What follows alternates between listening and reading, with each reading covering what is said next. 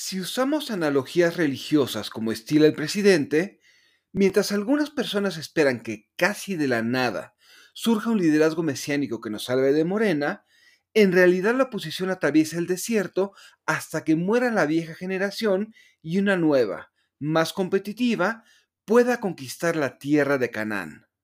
En este caso, el reto es que el proceso no dure 40 años.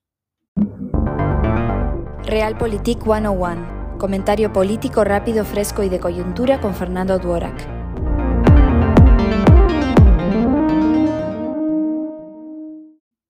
Por décadas, la oposición fue meramente testimonial, basada más en la esperanza que en una visión estratégica.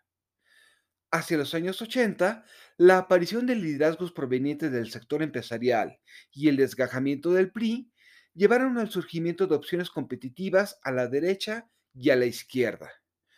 Eso hizo que, con cada vez mayor frecuencia, fuese más barato salir del tricolor y ganar un cargo con otro partido que esperar un acomodo que nunca llegaría. Aunque se diseñaron instituciones que garantizaban certeza jurídica en las elecciones, los gobiernos de alternancia mantuvieron las viejas estructuras de gobernabilidad y de control.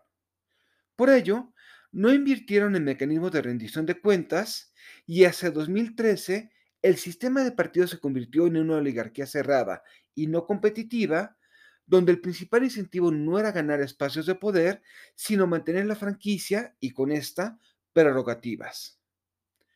Como sucede en todo el mundo, el populismo gana no por sí, sino gracias a los errores y omisiones de las élites políticas tradicionales. No sirve hablar que el presidente nos dividió si no se hace un ejercicio serio de autocrítica sobre cómo el descontento hizo que la polarización funcionase. En vez de una opción sólida, abundan figuras anquilosadas y vulnerables, sin credibilidad más allá de un reducido círculo, quienes aplican la frase más vale decir aquí pactó que aquí le vincularon a proceso cuando el gobierno le saca sus trapos al sol. Hay dos salidas. En la primera, la rotación generacional acortará el viaje por el desierto.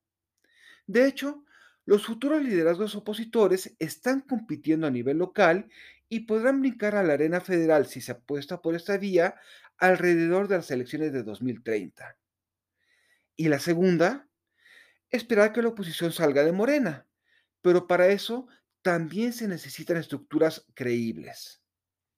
Soy Fernando Duorak y esto es Realpolitik 101. Hasta la próxima.